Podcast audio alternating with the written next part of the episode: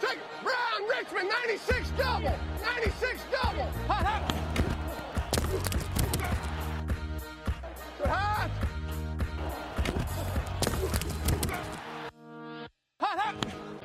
Bienvenidos a una edición más del podcast de Cover 3. Como siempre, estamos Joaquín y Antonio con ustedes para platicar en esta conversación de fanáticos del NFL para fanáticos del NFL.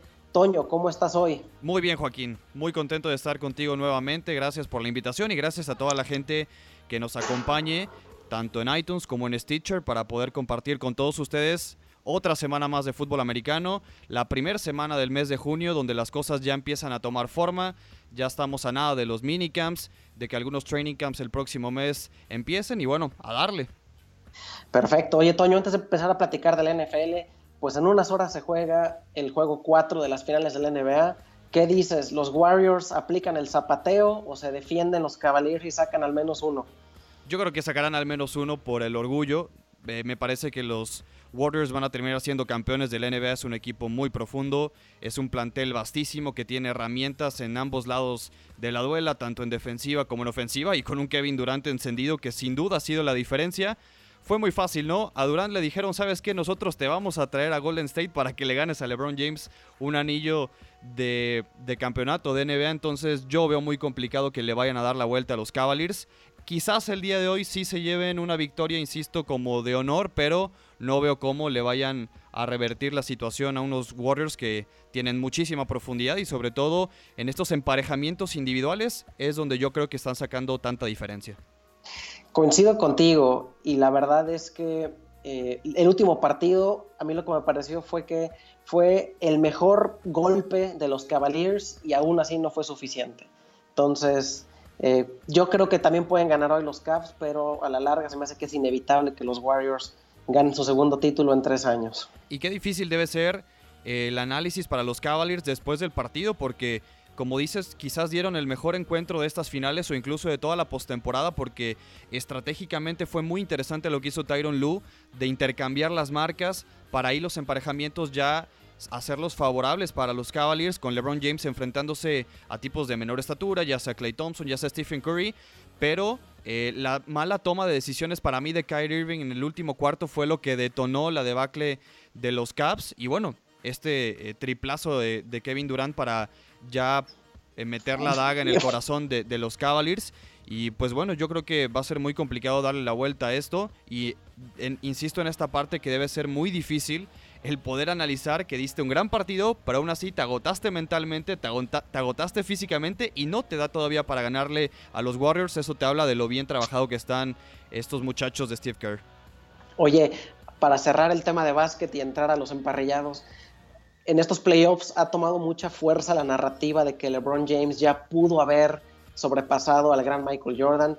¿Tú suscribes a esa narrativa o eres de mi campamento en el cual creemos que como su majestad nunca habrá otro? No, yo estoy atrincherado con Michael Jordan toda la vida, sobre todo por quizás estadísticamente LeBron James vaya a superar a Michael Jordan en muchos rubros, en puntos, en victorias, quizás no en anillos y en títulos de trofeo Larry O'Brien, pero yo sí creo que lo que hizo Michael Jordan fue tocar terrenos inimaginables. No fue el primero, fue el pionero, el que dejó una leyenda el que su legado va a estar durante toda la vida. No es por menospreciar a LeBron James, porque es un tipo que hace también ver mejor a sus compañeros, aunque creo que en estas finales le están dando mucho protagonismo, pero no, yo creo que como Michael Jordan no va a haber nadie, aunque si hay un lugar muy pero muy bien guardado en la historia de la NBA para LeBron James, siendo el segundo mejor basquetbolista de todos los tiempos, que tampoco se escucha nada mal, ¿eh?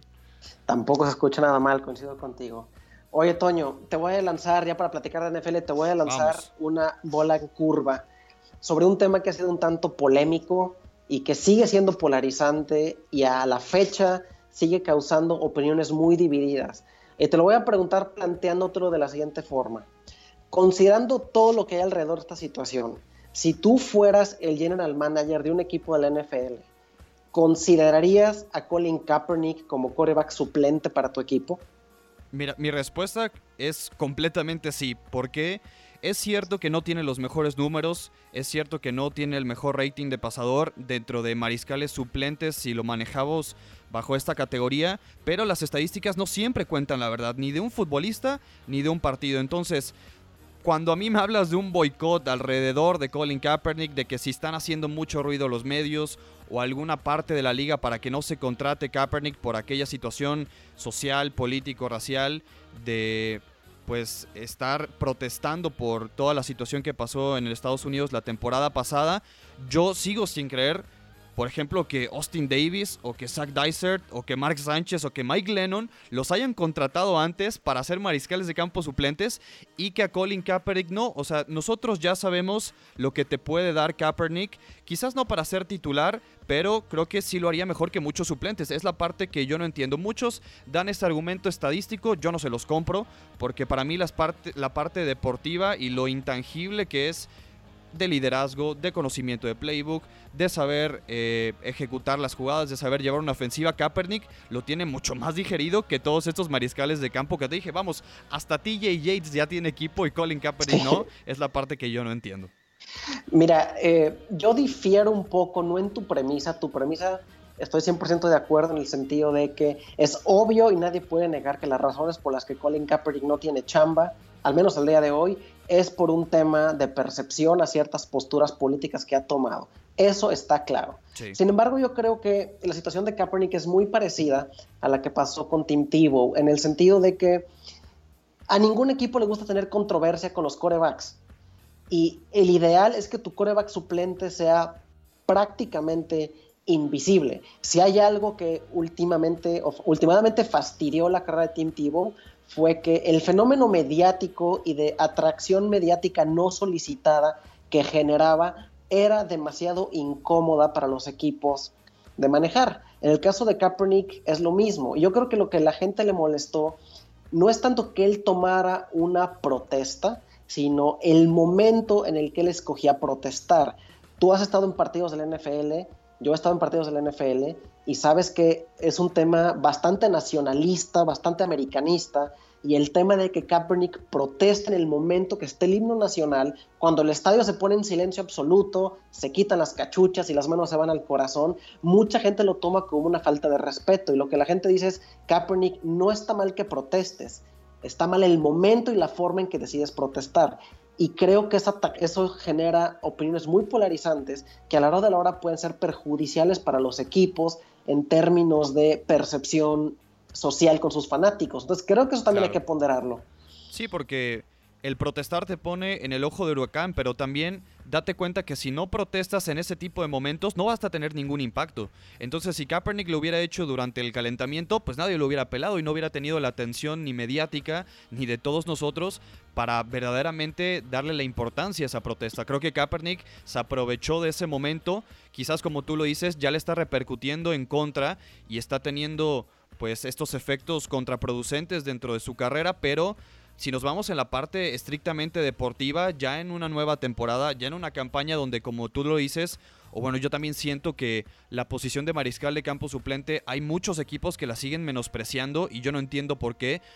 Porque los imponderables también de las lesiones están en cualquier momento, están expensas de cualquier futbolista en cualquier posición y no solamente en, en el día de partido, sino durante toda la semana en los entrenamientos para que también ayude a desempeñar mejor a los nuevos jóvenes, ya sea receptores o linieros ofensivos o corredores. Kaepernick ya es una figura consolidada dentro del fútbol americano, que tiene un conocimiento mucho más vasto que otros mariscales de campo que, como te digo, ya tienen un equipo, pero regresándonos a ese tema, creo que si Kaepernick no hubiera protestado durante el himno, no hubiera tenido la repercusión ni el impacto necesario que él es el que él buscaba. Y claro que es cierto que Kaepernick es mucho mejor, pese a que sus números recientes no han sido buenos, aunque es justo decir que la temporada pasada las pocas oportunidades que tuvo no fue tan terrible, pero recientemente ha sido un quarterback en su mejor de los casos mediocre y en realidad las cosas es tirándole a malo. Y por supuesto que Kaepernick es mejor que un Austin Davis, mencionabas, posiblemente es mejor que un Mike Lennon, definitivamente es mejor que Mark Sánchez. Pero algo que ha sido cierto en la historia del NFL es que el nivel de tolerancia que tienen los equipos a cuestiones fuera del campo es directamente proporcional al nivel de talento del jugador.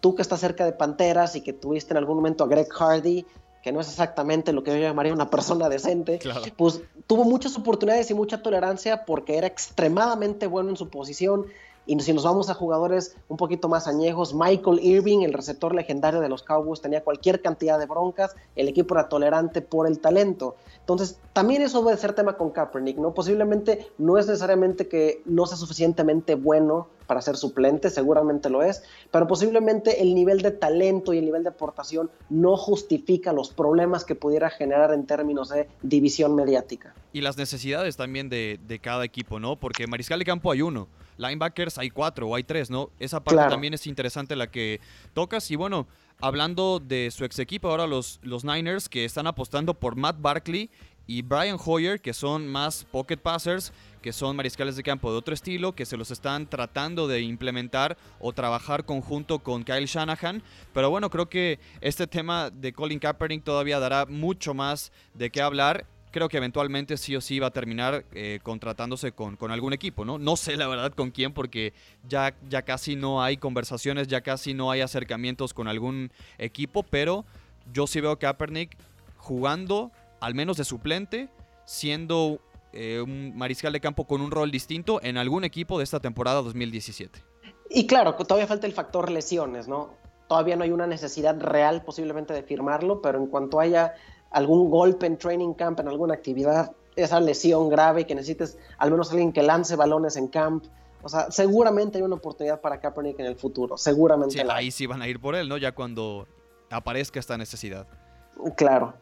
Oye, Toño, cambiando de tema, algo que quería platicar contigo en podcast de esta semana es, pues, la NFL ya confirmó los cambios de reglas que veremos en 2017. La verdad es que hay dos en particular que quiero platicar contigo. La primera es, alguna vez la NFL ha sido llamada la No Fun League por su postura tan drástica a las celebraciones post-touchdown. Parece ser que para esta campaña habrá un poquito más de tolerancia, si bien ponen algunos lineamientos como que el festejo no sea muy largo o que no haya referencias sexuales, nota para Antonio Brown, eh, están dispuestos a tolerar cierto nivel de festejo. Está padre, a mí me gusta la idea, pero me preocupa un poquito el aspecto de que queda muy subjetivo a percepción de los árbitros y que pudiera ser disparejo. ¿Tú cómo la ves? Sí, por supuesto, no creo que la parte divertida del fútbol americano en los festejos estamos a punto de verla de regreso, aunque esta regla todavía está en veremos porque el comité de competencia la tiene que aprobar. Esta moción inició en mayo, ya hay unas reglas que se aprobaron, pero esta todavía está pendiente y habrá más libertad, como dices, en las celebraciones y creo que nunca hay que quitarle lo lúdico a esto, digo, en tanta seriedad, en tanto protocolo que hay en muchos deportes y más en una liga como la NFL, esta parte eh, quitársela al aficionado, quitársela al jugador. Vamos, ¿quién no ha gritado un touchdown? ¿Quién no ha gritado una canasta? ¿Quién no ha gritado un gol? Bueno, imagínense los futbolistas, los basquetbolistas o quien sea que anote puntos para un equipo, pues claro que te llena de emoción, ¿no? Es, es una parte humana de cualquier jugador y creo que eh, sí estaban siendo muy duros en esta parte de las celebraciones, pero bueno, es un buen paso para tratar de regresarle lo divertido a las celebraciones en, en la NFL, pero todavía está en veremos esta regla, como también la de que el tiempo extra sea solamente de 10 minutos y ya no de 15 para pues evitar la fatiga extra, para evitar eh, algunos alargues ya exagerados dentro del tiempo. Casi todas eh, las nuevas reglas están enfocadas con la conducta antideportiva, con cuidar la integridad física y acortar el tiempo. Una de esas va a ser la de el tiempo suplementario de hacerlo de 10 minutos nada más. A mí en particular el tiempo suplementario me parece un tanto absurda, por falta de una mejor palabra, la bandera bajo la cual la NFL la está promocionando no es solamente bajo lo que dices de agilizar un poquito más el juego, hacerlo más rápido, sino también en la parte de proteger la seguridad de los jugadores y los cinco minutos extras pues son más oportunidades de que haya lesiones. Si esa es la premisa que gobierna la lógica detrás de esta regla, ¿por qué no eliminar el tiempo extra por completo? Creo que presentaría escenarios interesantes al final del partido en el cual, bajo el riesgo inminente de empatar, equipos que necesitan una victoria en la segunda mitad de la temporada van a tomar acciones estrategias un poquito más agresivas, lo cual pudiera ser benéfico para el juego. Entonces, yo no entiendo por qué nada más quitarle cinco minutos, qué tanta diferencia puede hacer.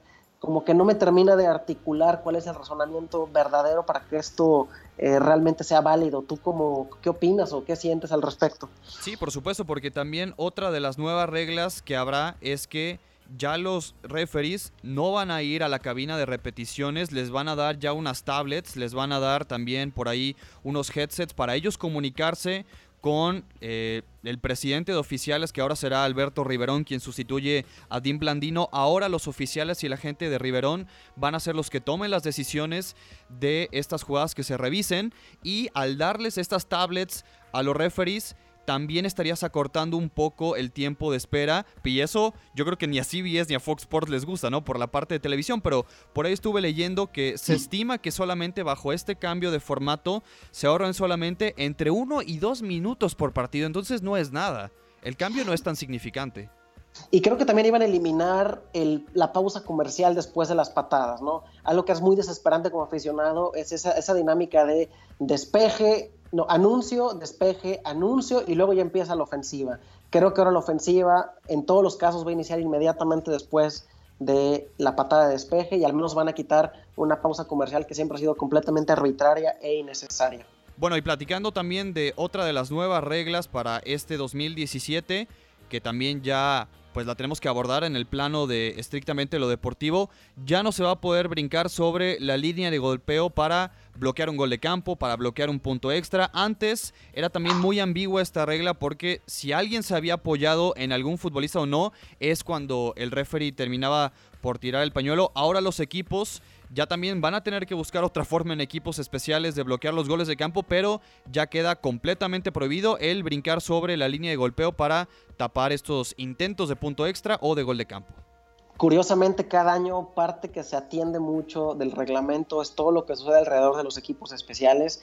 A mí no me sorprendería que en unos 15 años, 20 años que estemos platicando de este hermoso deporte, el concepto de equipos especiales esté erradicado por completo. No me sorprendería lo más mínimo. Sí, porque para allá va, ¿no? Es la dirección que le quieren dar, tanto con acortar las patadas, con eh, el tema del touchback, ahora con lo de no poder brincar sobre la línea de golpeo.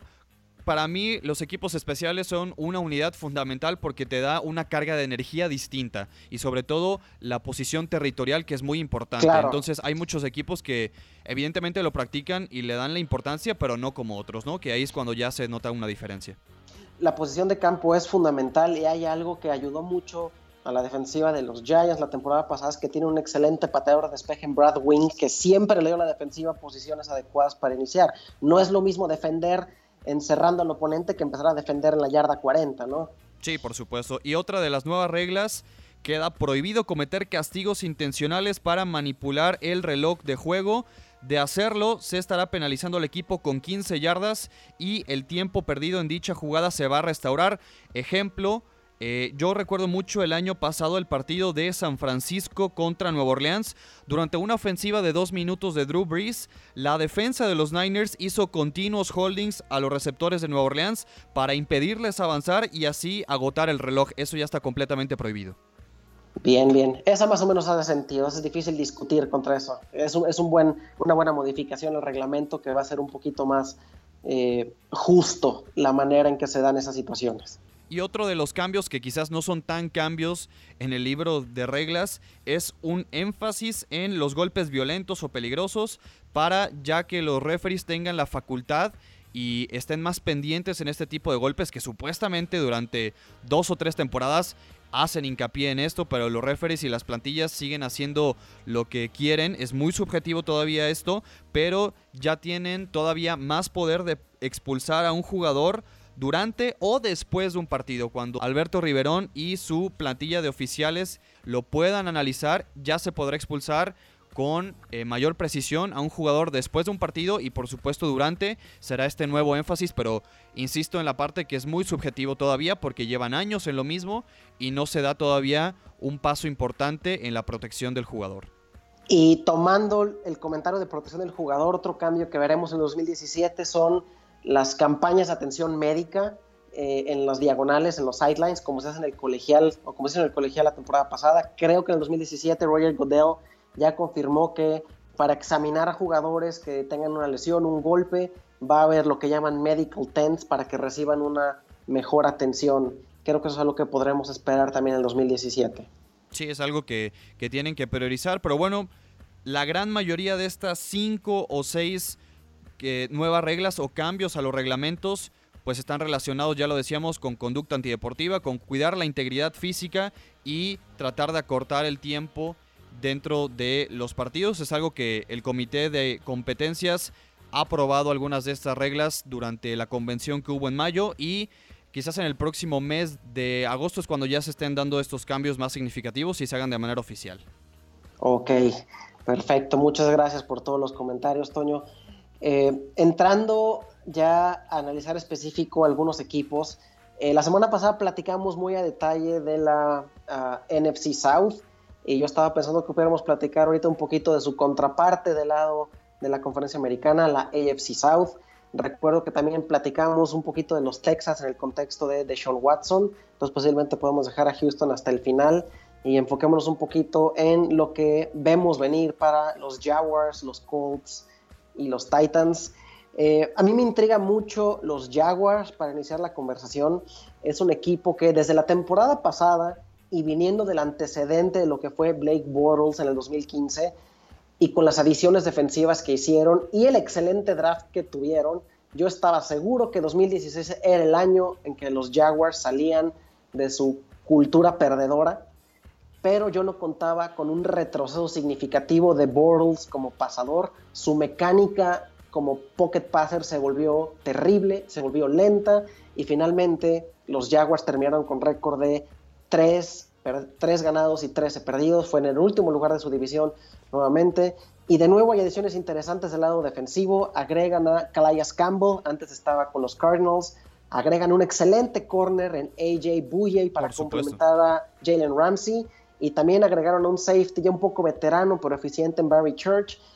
Y menciono draft picks como Leonard Fournette, Cam Robinson y cambios en la dirección del equipo con Tom Coughlin, el sargento Coughlin eh, Toño, ¿este es el año de los Jaguars o seguirán siendo la decepción? ¿Seguirán siendo el a ver si ya que nunca pega? Híjole, yo, yo siento que, que, estos Jaguars es como el eterno ya merito, ¿no? Porque es un equipo que tiene todas las piezas para poder dar ese brinco de calidad. Yo durante años los he considerado como un proyecto, pero espero que no se sigan quedando justamente en esa palabra. Yo creo que esta temporada es clave para Blake Bortles, como decías, en la parte de su mecánica, en la parte de su juego de pies que se volvió muy lento, muy predecible, porque con la misma posición de sus hombros le daba a entender a los corners incluso hasta para dónde iba la pelota. Eh, yo no sé si vaya a dar el ancho Blake Bortles, te soy muy honesto. No le veo futuro a Bortles en la NFL, pero creo que este equipo de los Jaguars con una defensa muy energética va a levantarlos. Tienen una de las unidades de linebackers más rápidas de toda la NFL con Telvin Smith, con Miles Jack. También hay que hacer énfasis en el regreso de Dante Fowler, de quien nos hemos olvidado completamente, ¿no? E-, es, es un gran pass rusher y podría ya estar disponible para los Jaguars el próximo eh, torneo, la próxima campaña. Jalen Ramsey también va a ser un mejor corner.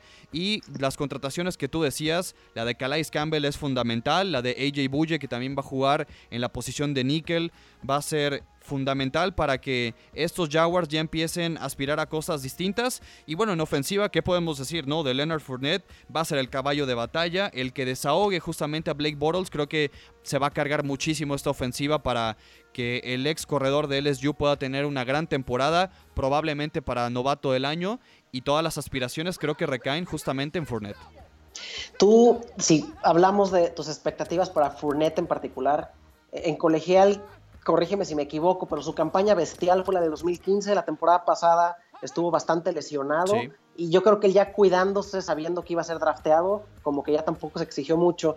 Tus perspectivas para Leonard Fournette con los Jaguars son más o menos las que vimos con Todd Gurley o Ezekiel Elliott como novato. ¿Esperas ese nivel de producción o un poquito menos en una ofensiva que no es tan buena? Sí, justamente yo espero una temporada muy parecida a la de Todd Gurley. Eh, gran parte del éxito de Leonard Fournette y de cualquier corredor es evidentemente la línea ofensiva. Hay un tema con Brandon Albert que es eh, el tackle izquierdo de los Jaguars que lo acaban de contratar recientemente en esta agencia libre. No se ha presentado los OTAs, entonces Cam Robinson, el novato, está ocupando esa posición, está tomando repeticiones como eh, el tackle izquierdo de este equipo. Hay jugadores como Jeremy Parnell que también tienen mucha experiencia, pero como una unidad tan sólida, yo no veo la línea ofensiva de los Jaguars, así que todo va a depender de cómo los, cinco muchachotes de enfrente le puedan abrir huecos a Fournette para tampoco saturarlo, para tampoco ser predecible. Y bueno, eh, yo sí creo que, que Fournette no solamente esta temporada, sino va a tener una gran carrera dentro de la NFL. Y también podría ser significativo que, si bien recuerdo, Doug Marrone va a ser el head coach, ¿verdad? Ya lo elevaron a, head coach. Así es. Ok. Ok, pues pasemos un poquito a los Titans, un equipo que anunciaron a inicios de la temporada pasada o previo a la temporada pasada que su ofensiva era algo llamado Exotic Smash Mouth. Y la verdad, a mí me parecía un poco irrisorio el término, pero tengo que confesar que los, los Titans me parecieron un equipo bastante atractivo durante la temporada, tanto, tanto por Marcus Mariota como por la manera en que lograron sacarle jugo a de Marco Murray, novatos interesantes como Derrick Henry. Eh, una línea ofensiva que yo esperaba que fuera bastante débil, inclusive una de las peores de la liga, me sorprendió el año pasado. Lástima la lesión de Mariota al final, pero terminaron el 2016 con un récord de 9 y 7. Me atrevo a decir que de no ser por la lesión con Mariota pudieron haber tenido un récord ligeramente mejor. Y es un equipo que está perfectamente bien posicionado para el 2017 en una división en la que se ve pareja, si no bien la mejor de la AFC, pareja. Han agregado talento en Logan Ryan, cornerback. Creo que agregaron a Sylvester Williams, un defensive tackle. Eh, de receptores creo que tienen a Corey Davis y draftearon a un corner de los Trojans que es a Dory Jackson, que me parece bastante, bastante versátil. ¿Qué expectativas tienes de los Titans? Mira, eh, yo siento, como, como lo dices, que los Titans eh, fueron un equipo muy divertido de ver la temporada pasada han encontrado ya por fin estabilidad en la posición de mariscal de campo con Marcus Mariota. El tema evidentemente es cómo regresará de la pierna rota, aunque ya ha estado entrenando al parejo de su equipo. Y también tanto de Marco Murray como Ty Sharp, el receptor, tuvieron cirugías menores, pero no será preocupación para Mike Mularkey y ya estarán de regreso para minicamps. Para mí el tema con Tennessee es cómo dar el salto de calidad en defensiva para poderle competir a los Texans y también cómo ser más consistentes en ofensiva para regresar a postemporada, en la cual no participan en un juego de playoff desde el 2008. Entonces, eh, lo que hicieron en el draft con Adory Jackson le va a dar mucho eh, de qué hablar sobre todo también en los equipos especiales, porque es un tipo que regresa muy bien patadas de despeje y patadas de salida. Era un corner que necesitaban y bueno, le sumaron más armas alrededor de Mariota, ya lo decías, Corey Davis y Taywan Taylor, que también es un muy buen receptor, así que yo siento que los Titans es el equipo que le va a competir otra vez más de cerca a los Texans. Yo siento que el equipo de Houston es el que está más armado, el que tiene más talento de toda la división, pero siguen siendo muy divertidos de ver estos Titans y el, único tema, insisto, que yo quiero ver es cómo van a elevar su calidad en la parte defensiva para competir completamente por un puesto en postemporada. A ver, over, under de victorias que esperas para la temporada. Vamos a pasar con los Jaguars.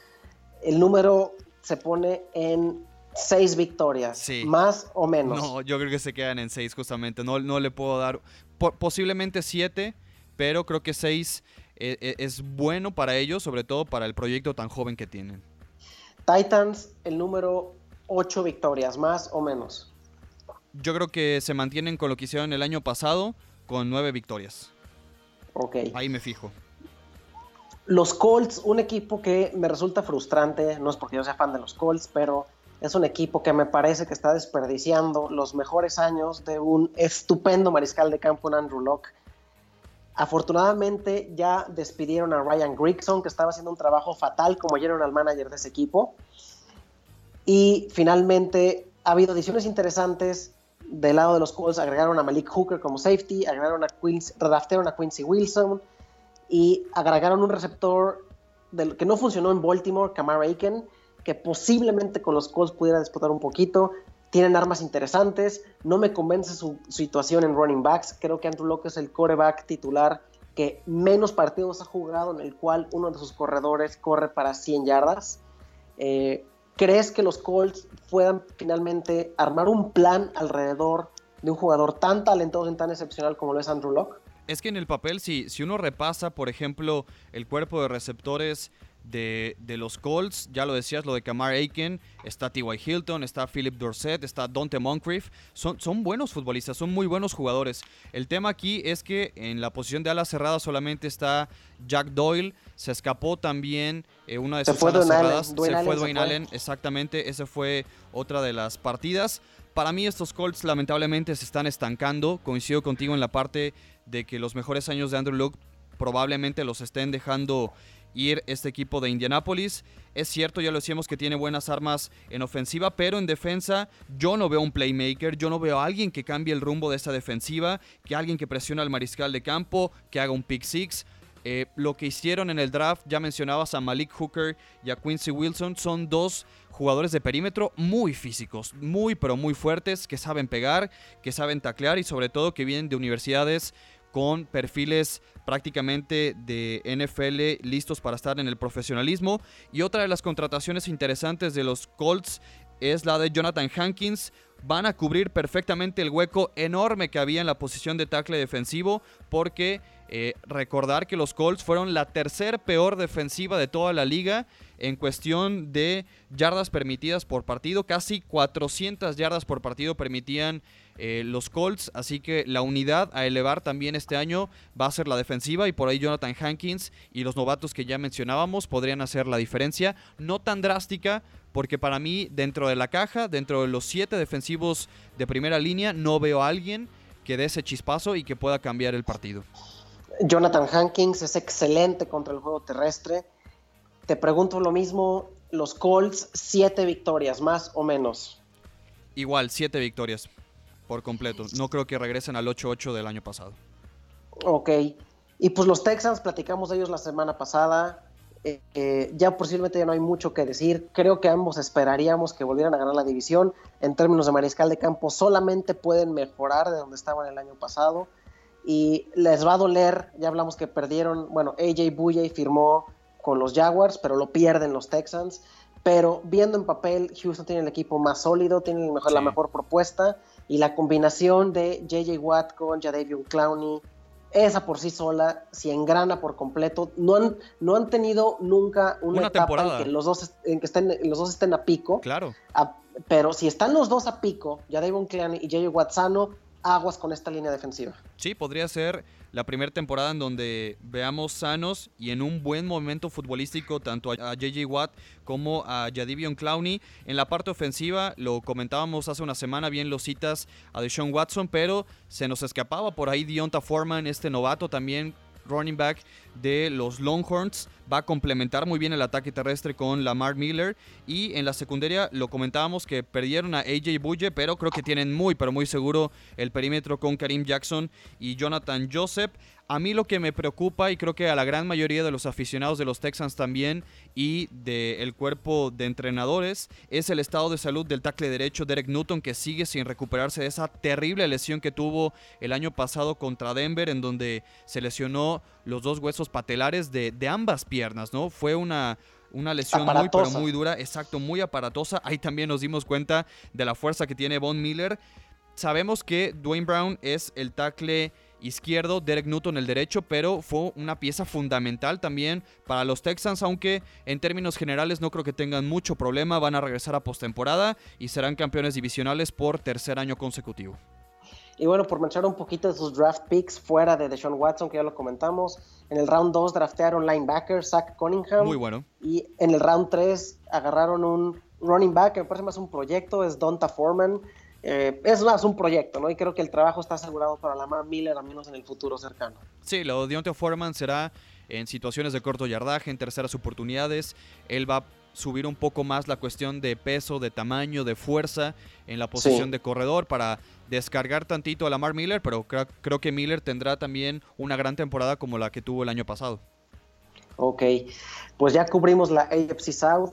Eh, para ir cerrando esta semana del podcast, Toño, eh, pues no ha habido muchas noticias, estamos en la temporada de invernación, pero hubo un par de cosas que se llamaron mi atención. La primera fue el release de Jeremy Macklin de los Chiefs. A mí me parece que Macklin es un muy buen receptor, posiblemente por números ya no hacía mucho sentido e inclusive lo desfasaron muchísimo de la ofensiva la campaña pasada. Eh, Tyreek Hill prácticamente le comió el mandado, y finalmente Andy Reid decide deshacerse de quien también fue pupilo suyo con los Eagles. Eh, ¿Cómo lees tú lo que pasó con Jeremy Macklin? ¿Qué expectativas tiene para él? Seguramente va a encontrar un equipo, pero ¿cómo, cómo te tomó esta noticia? Me sorprende muchísimo, sobre todo por lo que mencionabas que era gente de confianza de Andy Reid. Siendo honestos, en Kansas City no hay muchos receptores salvo Tyreek Hill eh, y que juega también más en una posición de slot, no como un receptor abierto. Pierden para mí más los Chiefs de lo que pierde Jeremy Macklin porque ya visitó a Buffalo, ya visitó a Baltimore.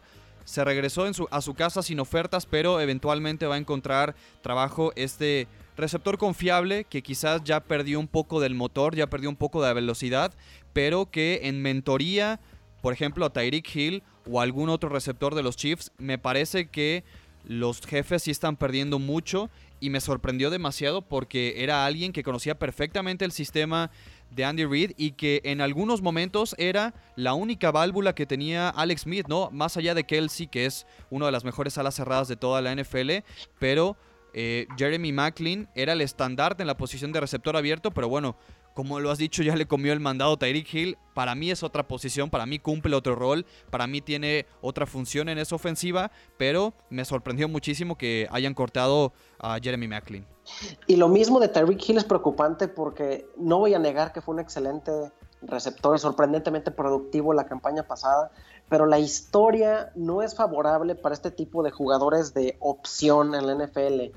Algunos ejemplos, Cordero Patterson nunca funcionó, eh, Percy Harvin funcionó por un ratito y después el rol tan exigido, las lesiones y Percy Harvin tiene sus problemas de conducta, también le afectaron muchos jugadores como Dre Archer, ese tipo de jugadores pequeños que utilizan situaciones de opción rara vez funcionan. Yo no estoy seguro que Tyreek Hill, pese a que espero que siga siendo productivo, realmente vaya a ser un difference maker por un periodo sostenido de tiempo. Y justamente los Chiefs tienen a un jugador muy parecido de Anthony Thomas, ¿no? De esas cualidades que tú mencionabas. Entonces, creo que el cuerpo de receptores de, de, Kansas City perdió muchísimo con la partida de Macklin, sin duda. Y otra noticia que llamó la atención es, está claro, desafortunadamente, que los Jets están descargando al equipo y me queda claro que pudieran ser un equipo que no va a buscar ni siquiera ser competitivo en el 2017. No. Creo que están posicionándose para tener el pick número uno en el draft del 2018 y han anunciado que van a liberar o se van a hacer de Eric Decker, ya sea vía que lo, lo liberan como agente libre y se tragan lo que, lo que quede dinero del contrato o van a buscar un cambio. Eh, lo que te quiero preguntar en específico es, ¿se va a volver una tendencia a esto? La temporada pasada vimos a los Browns no hacer un esfuerzo por seguir acumulando draft picks. Esa es la nueva tendencia, equipos que de plano ya se resignaron y que por asegurar mejor posición en el draft, acumular draft picks, simplemente se ven como proyectos a largo plazo y ya no van a meter las manos en el futuro cercano. ¿Tú crees que eso es algo que podamos empezar a ver más? Probablemente, ¿no? Eh, me parece que también la situación de los Jets es muy similar a lo que comentábamos con Kansas City y Jeremy Macklin. Pierden más de lo que ganan con la salida de Eric Decker, un wide receiver muy confiable, pero que parece que ya también perdió esa habilidad de generar separación. Ya perdió un primer paso importante dentro eh, de la NFL, aunque revisamos otra vez el roster de los Jets. Recordar que se fue Brandon Marshall también. El señor Devin Smith está muy lesionado, incluso su carrera está eh, en veremos. Reclutaron en el draft a, Darius Stewart de la Universidad de Alabama, pero tampoco es un receptor número uno.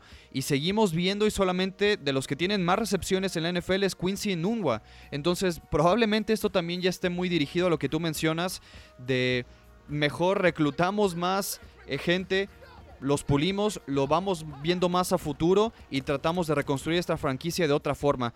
Creo que los Jets van a pasar desapercibidos esta campaña y ni siquiera nos vamos a dar cuenta de, su récord o van a tener un papel relevante en esta temporada.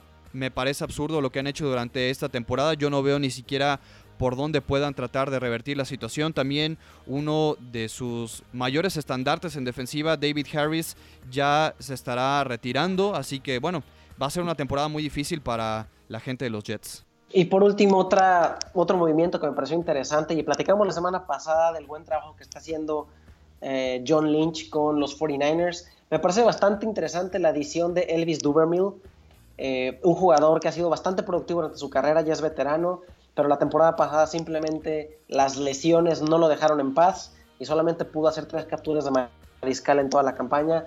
Eh, ¿Qué lees tú de Duberville con los 49ers? Pues sí. ¿Esperas algo? Por supuesto que sí, como lo mencionábamos eh, la semana pasada, lo que está haciendo John Lynch es lo correcto, ¿no? Empezar a reconstruir una franquicia por la parte defensiva y alguien con la experiencia que tiene Domerville, con la fuerza, con la capacidad de llegarle al mariscal de campo, es eh, sumar más a esta parte de la idea defensiva que tiene San Francisco. Va a ser de impacto inmediato para mí. Esperemos que esté físicamente a tono y que pueda aportar todavía más a esta defensiva que están construyendo muy bien. Creo que ha sido una de las contrataciones más interesantes de las últimas semanas y bueno, yo insisto en esta situación de que van por el camino correcto los Niners. Quizás no vayan a ganar 6 o 7 partidos esta temporada, pero veremos un cambio significativo en mentalidad, en nivel, en calidad y por supuesto en un proyecto que apenas está iniciando, apenas está en pañales, los cimientos apenas están construyendo, pero para mí van por buen camino. Y por último, Toño, ahora sí, por último, tú sigues el fútbol americano colegial un poco más cerca que yo. Te quería preguntar de esta noticia de Oklahoma con la salida de un coach que llevaba ahí no sé cuántos años. ¿Qué me puedes comentar al respecto? Me parece que era cuestión de tiempo, ¿no? Hay procesos que van, hay procesos que terminan, entonces eh, sabemos que la durabilidad de los head coaches en el fútbol americano colegial quizás se extienden mucho más. Ahí está el caso de Nick Saban que también mencionó que no se imagina su vida después de retirarse, no se imagina su vida después del fútbol americano y de estar coacheando, pero creo que es, cuestión de, eh, de procesos, es cuestión de tiempos y era momento de que ya partiera de la Universidad de Oklahoma. Bueno, pues Toño, muchas gracias. ¿Dónde te puede encontrar la gente? ¿Cuáles son tus redes sociales? ¿Cuál es tu profesión de contacto? Me pueden seguir en Twitter como arroba ramos019 para que sigamos con esa charla para platicar de muchas cosas y bueno, los esperamos también en la próxima edición de este podcast de Cover 3 y en cualquiera de las otras plataformas en redes sociales para seguir charlando con todos ustedes. Un gustazo como siempre, Joaquín. Bueno, recuerden que estamos en arroba cover 3-mx. Toño, platicamos la semana que entra. Saludos. Por supuesto, saludos a todos.